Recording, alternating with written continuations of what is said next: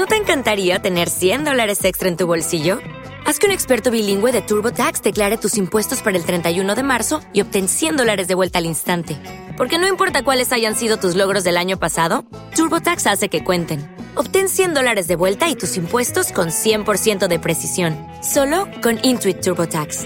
Debes declarar para el 31 de marzo. Crédito solo aplicable al costo de la presentación federal con TurboTax Full Service. Oferta sujeta a cambios o cancelación en cualquier momento.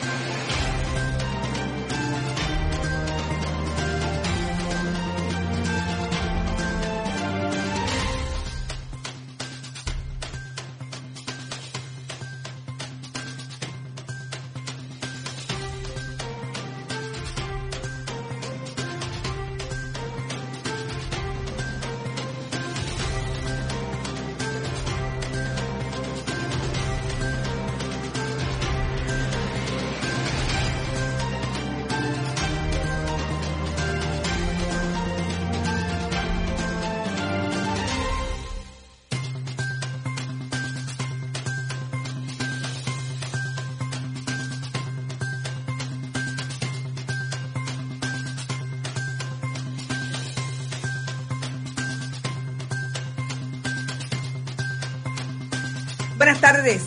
Esto es Que Palo es Noticia. Soy Carmen Acevedo y estamos en Bonita Radio. Recuerde que nos puede ver y escuchar a través de este en vivo en Facebook. Que estamos en iTunes, que estamos en, en iBox una vez termine como podcast. Y como siempre en YouTube, que hacemos un segundo premier, una segunda premier. Estoy como el doctor segundo con eh, esa plataforma de audio y video que es YouTube. Nos quedamos esta mañana en que iba a haber una conferencia de prensa a la una y media de la tarde con relación a la actualización de por dónde va el coronavirus en Puerto Rico. Como era de esperarse, grupo asesor científico negativo. No llegaron. Era una conferencia de prensa exclusivamente del secretario del Departamento de Salud, Lorenzo González Feliciano, y la secretaria del Departamento del Trabajo, Viseida Torre, entiendo que es el apellido, para dar información. Yo me río porque es que es tan predecible lo que pasa. Información de lo que está pasando en Puerto Rico en las dos agencias, Briseida Torres Reyes, con eh, el asunto del coronavirus. Departamento de Salud Vamos a lo más importante del Departamento de Salud.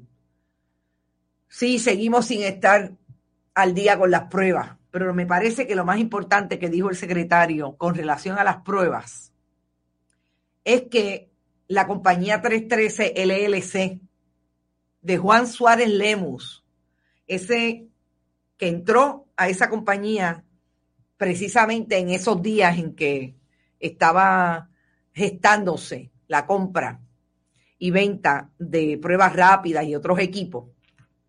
Eh, el gran donante del Partido Nuevo Progresista, a quien tenemos en fotos con Jennifer González, con Luis Fortuño.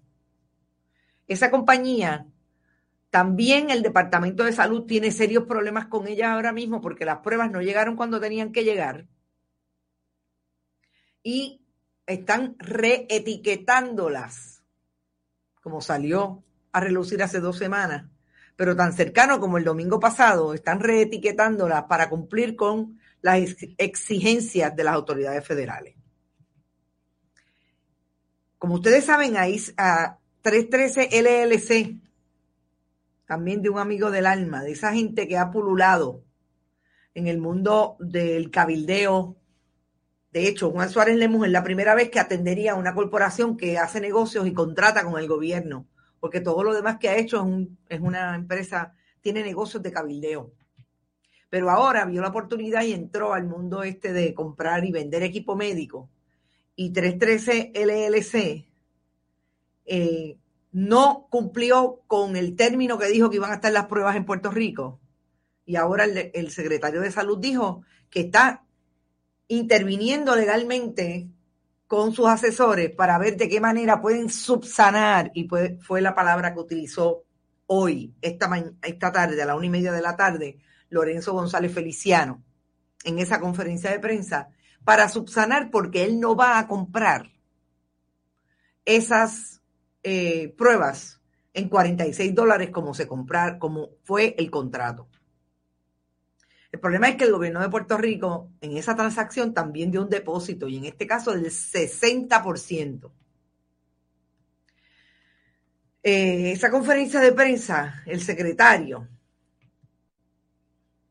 que como les dije estaba solo, solo en términos del, del componente de salud pública que maneja la crisis del COVID-19.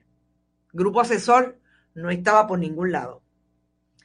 Eh, específicamente, el 60% se le pagó, se autorizó un pago por adelantado a 313 LS. Eh, y precisamente esta es una de las empresas que se hizo transacciones con ellos a través de esas funcionarias que vimos ayer, entre ellas la más importante, Adil Rosa Rivera. Y ese 60% eh,